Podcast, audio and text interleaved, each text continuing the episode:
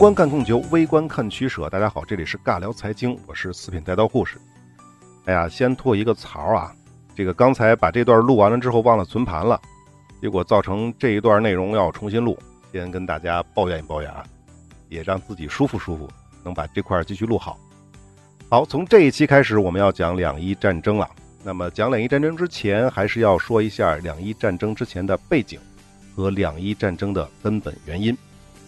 那我们都知道了，一九八零年爆发的两伊战争，在战争爆发之前，伊朗这边呢是一九七九年四月伊斯兰革命成功，推翻了极度亲美的巴列维王朝，建立起了以霍梅尼同志为核心的极其反美的伊斯兰什叶派政教合一的伊朗伊斯兰共和国。而伊拉克这边是一九六八年阿拉伯复兴社会党政变成功，取得了伊拉克的政权，贝克尔将军作为总统执政，而萨达姆侯赛因呢？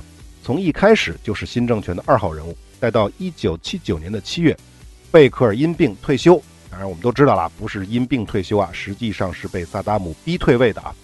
那么这个时候的萨达姆不仅当了总统，他还担任了伊拉克革命指挥委员会的主席、国家的总理、伊拉克阿拉伯复兴社会党的总书记，绝对的是集党政军大权于一身，这是一个绝对的独裁者。好，我们来比较一下两伊战争之前两个国家的经济情况。因为是一九八零年开战啊，所以我们就看一九七九年的数据。那么伊朗这边呢，一九七九年 GDP 是九百亿美元，大家可能觉得不太多啊，但是啊，那个时候的九百亿美元能够排到世界的第十九名。这个时候的十九名什么概念呢？我们来说一说前面都有谁啊？美国排第一，二点六万亿美元。日本排第二，一万亿美元，在后面的是德国、法国、英国。可能有的朋友听出问题了啊，这里没有苏联，因为我查的这个数据里就是没有苏联的，所以呢，应该在中间再加一个苏联，应该是排在第二的啊。那么其他的那些欧洲的、北美的、澳大利亚啊，什么这些发达国家我们就不说了，主要说说南美和亚洲啊。还有谁呢？第八名是巴西，两千两百亿美元。中国和印度分别是排第十一和第十二，一千七和一千五百亿。第十七名是沙特，一千一百亿。大家明白了吧？这个时候的伊朗的前面都是什么样的国家？所以就是说，伊朗此时的 GDP 其实是挺高的啊。那么伊拉克就不如伊朗了，排名第三十二，三百八十亿美元，不及伊朗的一半儿。再看一下人均 GDP，两国差不太多，主要是因为伊朗的人多啊，他们的人口是伊拉克的一倍多。人均 GDP，伊拉克排前面一点，第四十五名，人均是两千八，两千八百美元。伊朗是排五十一，人均是两千四百美元，两千八、两千四啊，差不太多。看到这儿的时候呢，我们就不得不说，这个巴列维的白色革命啊，这个改革还是卓有成效的。我顺便查了一下，一九六三年白色革命之前的数据。当时的伊朗排名第三十一，全球是五十亿美元。那么现在的伊朗差不多也是排名第三十左右啊。而伊拉克的排名第四十五，GDP 二十亿美元。而当时的美国排名是第一，六千亿美元。所以大家就明白了吧？那个时候的伊朗比现在的伊朗要富足啊。那么再补充一下人口问题：一九七九年的人口，伊朗是三千七百万，伊拉克是一千三百万。显然啊。在一九八零年战争开打之前，伊朗的经济和综合能力是明显好于伊拉克的。好，说完国力问题，我们再来说一下军事实力。先说一下军队的人数啊，当时的伊朗正规军有二十多万，预备役呢五十万。此外呢，还有大量的伊斯兰革命之后建立起来的伊斯兰革命卫队。我们现在都知道啊，伊朗现在最精锐的部队就是这个伊斯兰革命卫队。这个革命卫队的性质啊，有点像二战时期纳粹的那个党卫军，是一支宗教势力直接管理的一支军队，而不是由政府管理的。而二战时期的纳粹党卫军呢，是纳粹党的军队，而不是德国政府的军队。一九七九年的伊斯兰革命卫队是刚刚建立起来的，吸收的大多数都是一些比较狂热的宗教分子，所以呢，他的战斗力水平啊，跟民兵差不了太多。再说伊拉克这边正规军呢，大概二十万，预备役大概有十万。好，这是人数啊。我们再来说陆军的装备，伊朗当时的坦克装备大概有一千九百辆，主要是英制的酋长坦克，美制的 M 四七、M 四八，这都是五六十年代的产物了，比较过时。但是伊朗装备了七十年代比较先进的美制 M 六零坦克，大概有四百到五百辆。这个 M 六零到现在还有很多国家在用啊，比如我们知道泰国还在用。最近不是泰国买了中国的 VT 四主战坦克吗？同时跟它一块服役的还有这个七十年代的美制 M 六零。那么至于伊拉克这边呢，跟伊朗差不太多，两千多辆坦克，其中老式的 T 五四、T 五五比较多啊。甚至还有一百多辆二战时期的老爷车 T 三四，比较先进的呢是 T 六二，这个跟美制的 M 六零的水平差不太多，但是数量呢就不怎么样了。那么其他的呢，比如说装甲车呀，还有火炮啊，两边都半斤八两吧。双方的装甲车一千多辆，双方的火炮各自三千多门。装备上呢，还是伊朗比伊拉克略先进。啊，这个是陆军的装备。我们再来说空军方面。空军方面可就不一样了啊！伊朗这边空军当时的现役是十万人，各型战机五百多架。我们都知道，伊朗当时有世界上最先进的作战飞机 F 十四，当时能跟 F 十四比的，可能就只有 F 十五了。那不过呢，F 十四太贵了，伊朗买了七十七架，不到八十架。它的主力是 F 四鬼怪和 F 五，大概分别装备了。七八十架 F 四和两百多架 F 五，另外呢还有少量的加油机和 C 幺三零运输机。那么伊拉克空军这边就寒碜多了啊，只有一点五万的现役飞机的数量也不少，三百多架，但是质量上就寒酸多了。当时伊拉克主力的装备是苏联的米格二十一和米格二十三，其他还有什么苏七啊、苏二零啊、猎人呐、图十六啊和少量的图二二，这个图二还比较先进，当时还有伊尔二十八运输机。此外呢，伊拉克还装备了少量的米格二十五，这个米格二十五的水平就还可以了，当然还是跟 F 十四没法比啊。不过伊拉克买的这个米格二十五啊，根据当时苏联人的要求，出售到这边的米格二十五要配备苏联的顾问团，什么意思呢？就是说这些米格二十五你买了归你用，但是驾驶员都是老毛子，不是你伊拉克人，这个使用起来其实有点掣肘啊。好，还有直升机方面，伊朗五百多架，伊拉克一百多架，伊拉克就不行啊，也是不行。最后再补充一个资料，关于空军啊，如果伊斯兰革命晚点爆发的话，伊朗还有可能再多装备大概七十架 F 十四、三百架 F 十六和七架 E 三 A 预警机，因为当时购买协议都已经敲定了，但是伊斯兰一革命，霍梅尼一上台，这个订单就取消了。我们想一想。如果伊朗有这个阵容，先开始有七十多架，后来又七十多架，加起来一百多架 F 十四啊，三百多架 F 十六啊，再加上最厉害那预警机啊，E 三 A 预警机有七架呀，这些实力怼在一起的话，我想啊，我猜有这种空军阵容的话，伊拉克根本就没法打两伊战争，因为这样的话，这空军的劣势就太大了，就完全没有制空权。那没有空军的支援，那基本上这战争就没法打了。好，这是空军。再说海军啊，伊拉克的海军就是渣，完全是渣。现役四千五百人，在装备上连一艘称得上舰的军用船只都没有，有十二艘导弹快艇，各种小型的巡逻艇啊、扫雷艇啊、登陆艇啊之类的凑凑数，还有二十来艘。毕竟嘛，这个伊拉克只有几十公里的海岸线啊，主要是在阿拉伯河里逛悠的。那么伊朗就完全不同了。南临波斯湾，海军现役三万人，拥有四艘轻型驱逐舰、四艘护卫舰。也有数据说呢，是他没有驱逐舰，有七艘护卫舰。不过这个不重要啊，因为当时的轻型驱逐舰和护卫舰并不是那么明显的区分，吨位都差不太多。此外呢，还有十二艘导弹艇，再有什么炮艇啊、巡逻艇啊、扫雷艇啊，十来艘。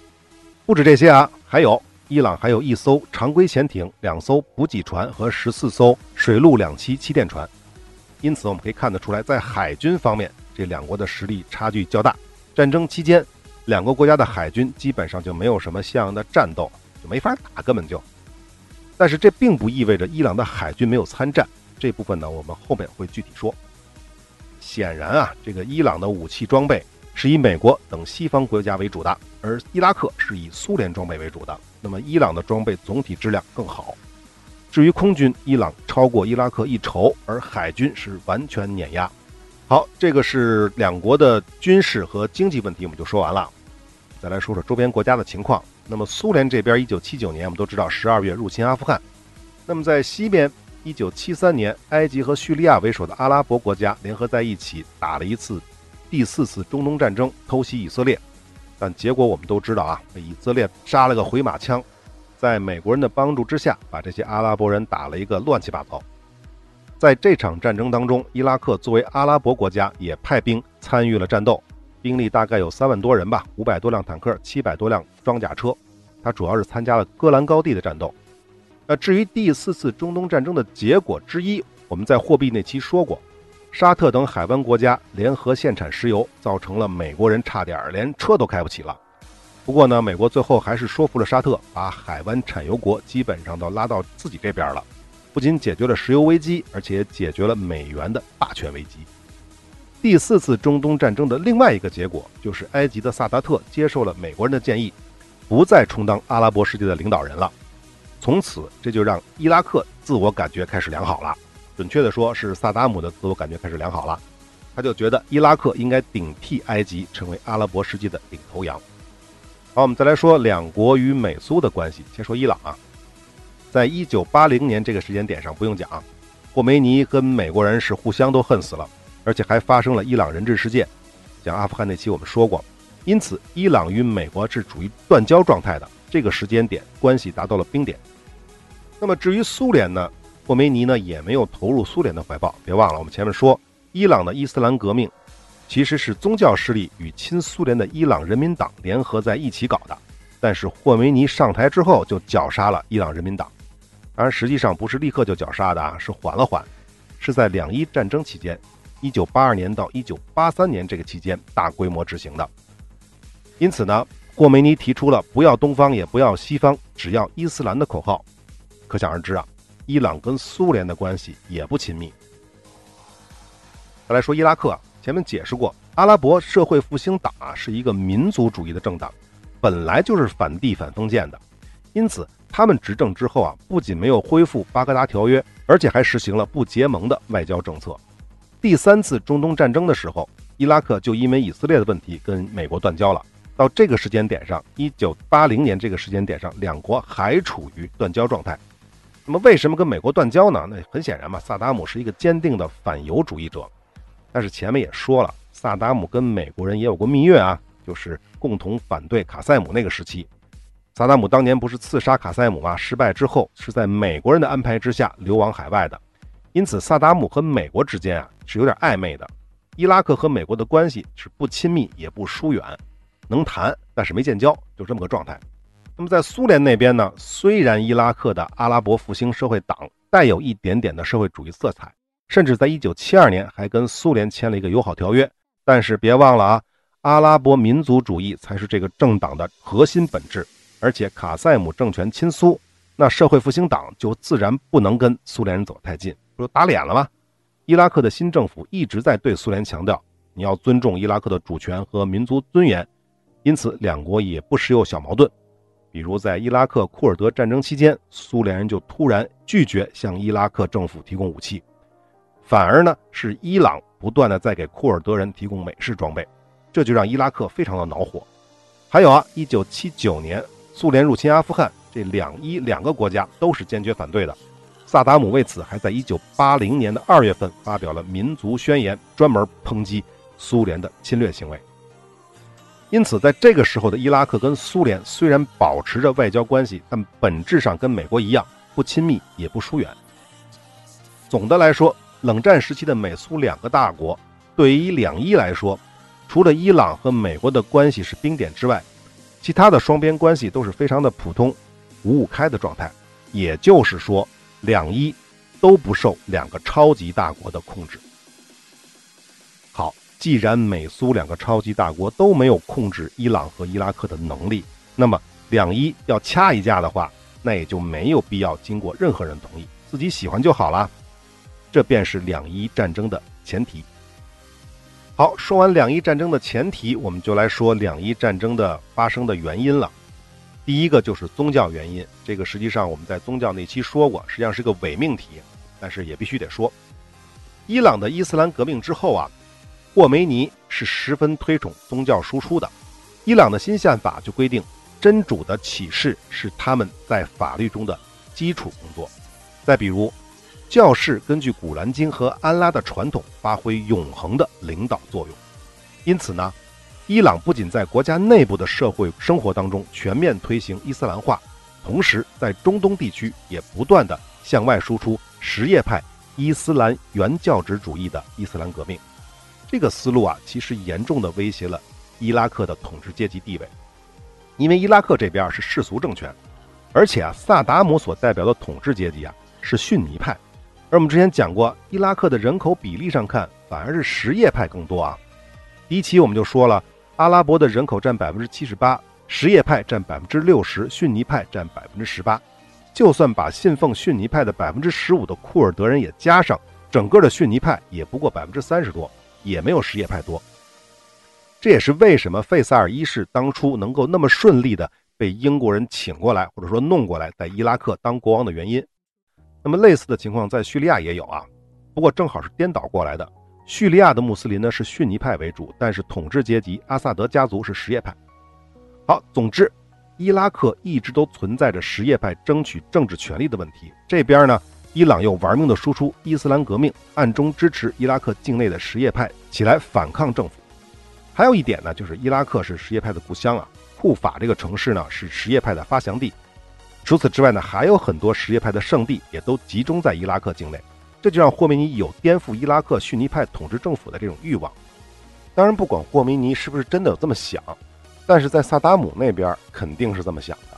所以啊，你霍梅尼还是死了最好。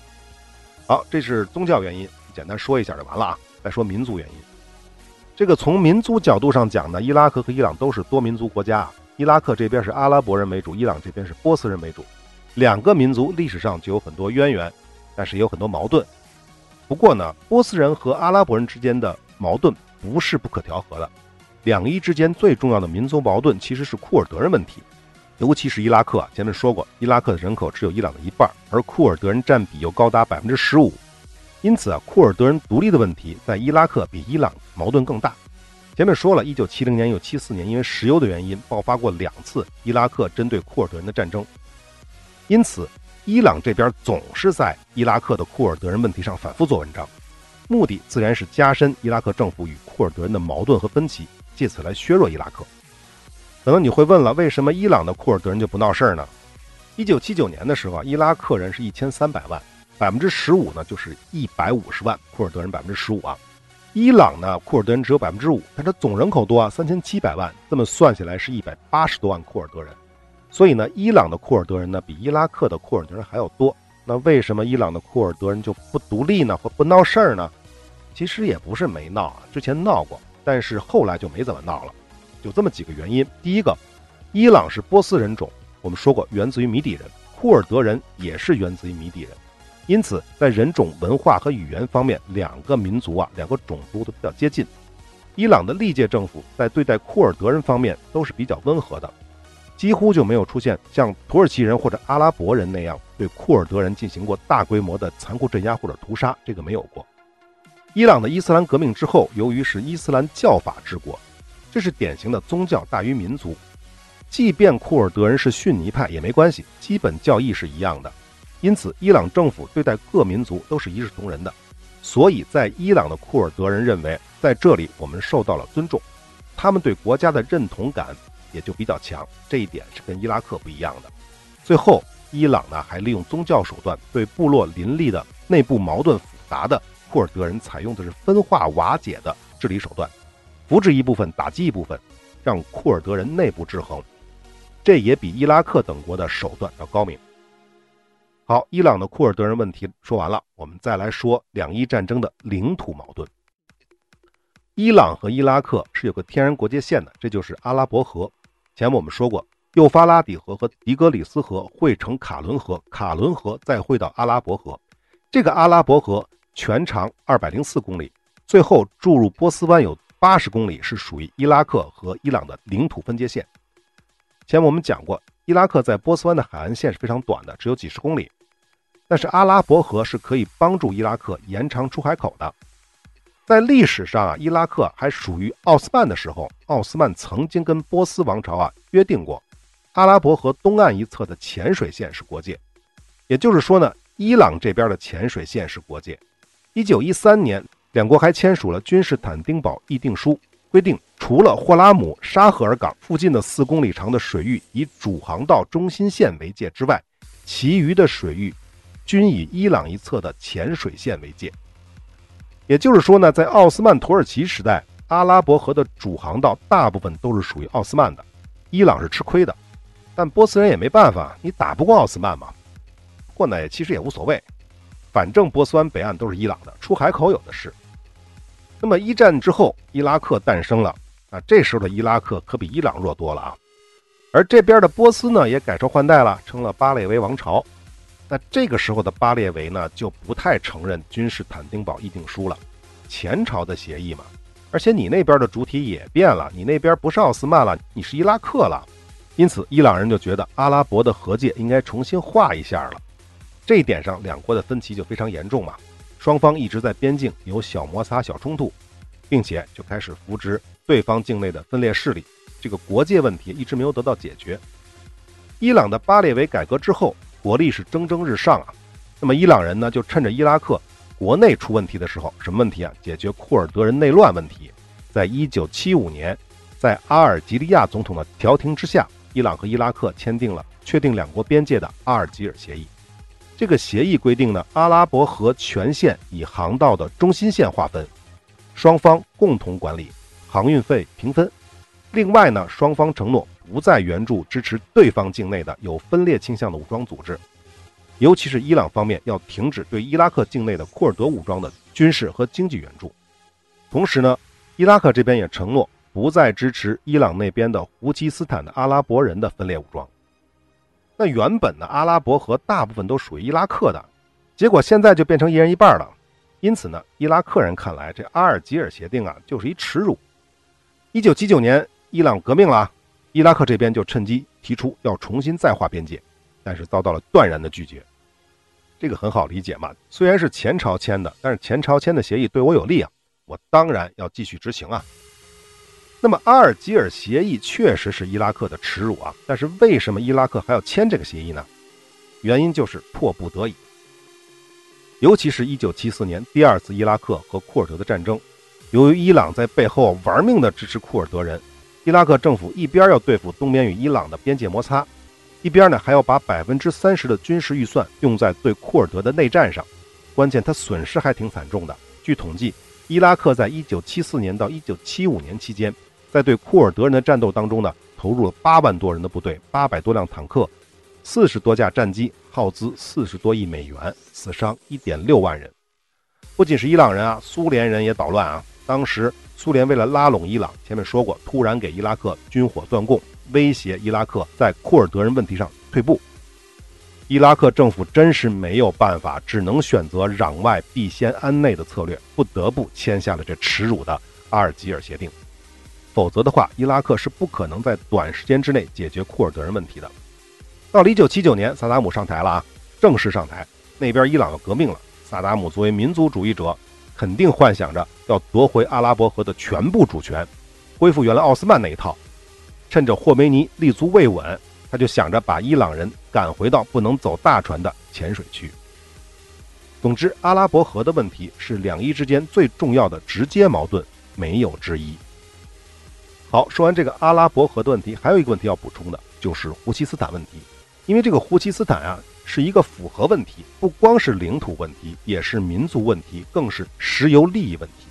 胡齐斯坦也被翻译为胡泽斯坦，位于伊朗的西南部，面积六万多平方公里，人口大概有四百多万。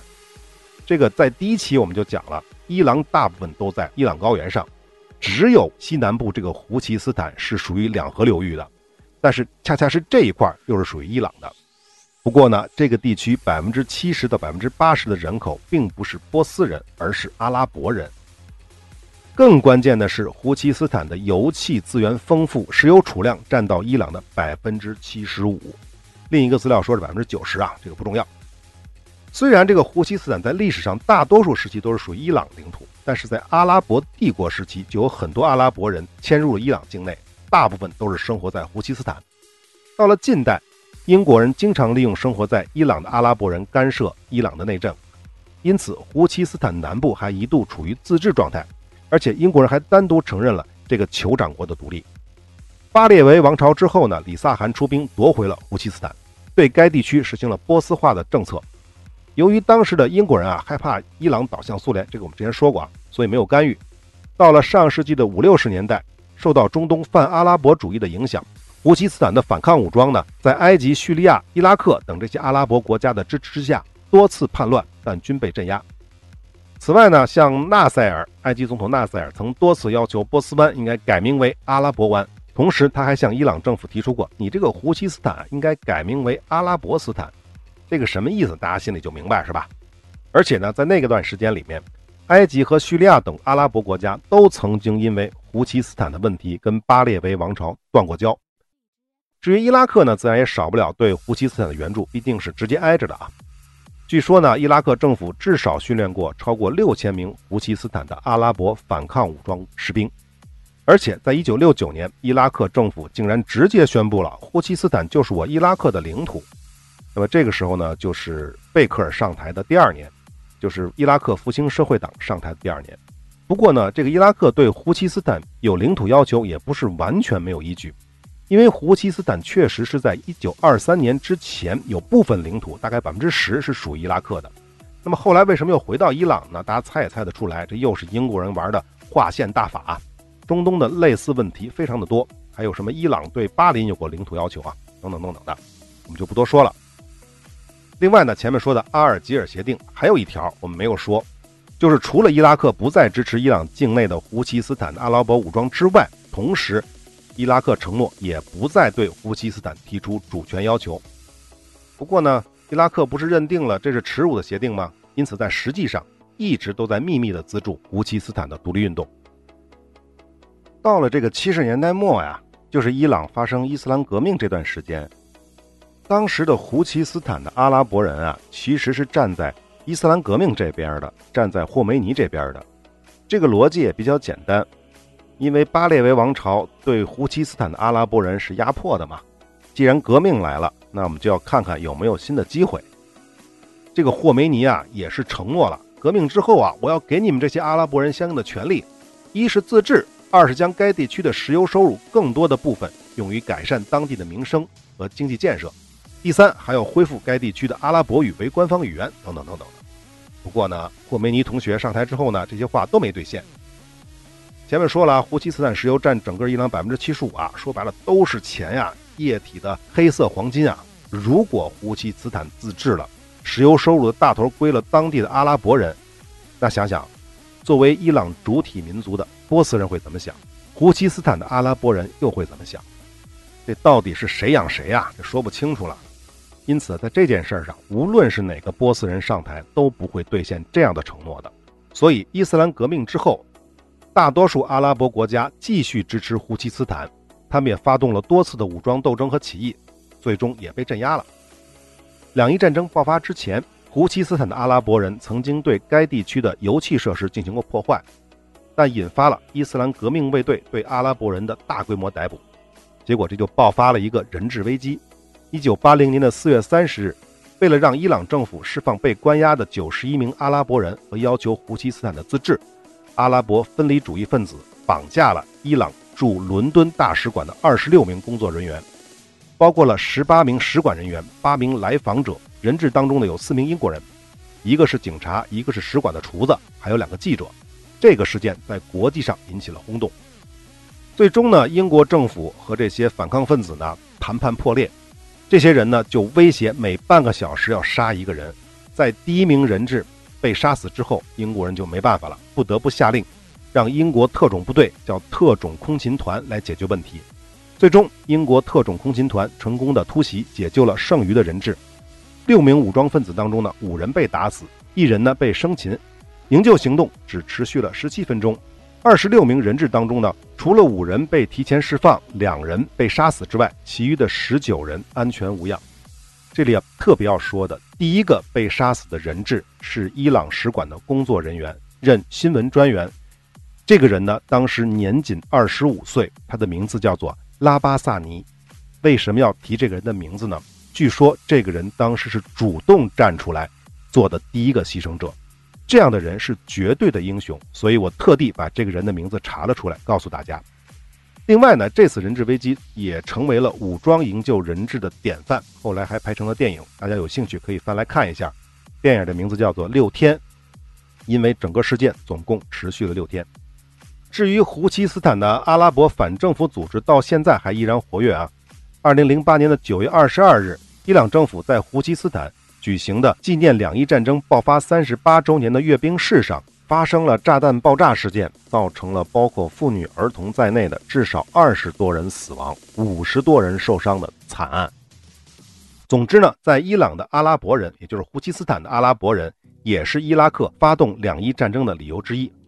当然了，表面上是为了帮助其独立，但实际上还是看中了那里的石油。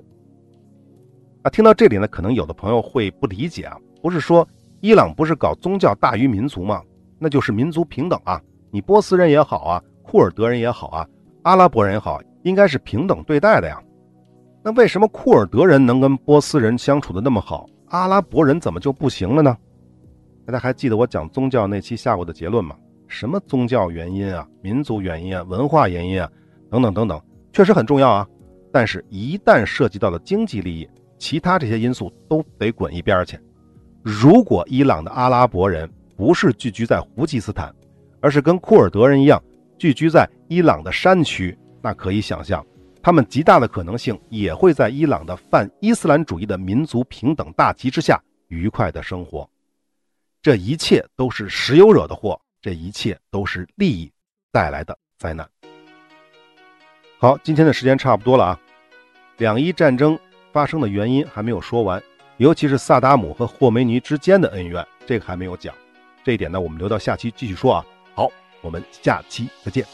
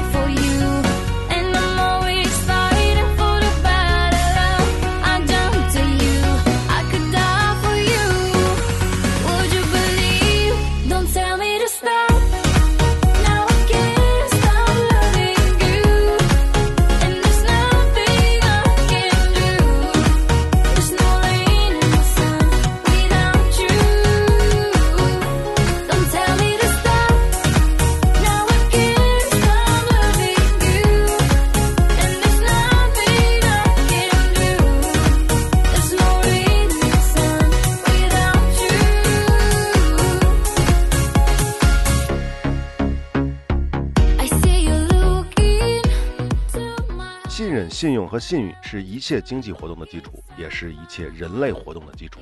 不过呢，主流的各大音频平台并不完全信任我们的内容，因此部分系列的内容并没有在您所收听的平台收录，或者呢是收录之后被下架了。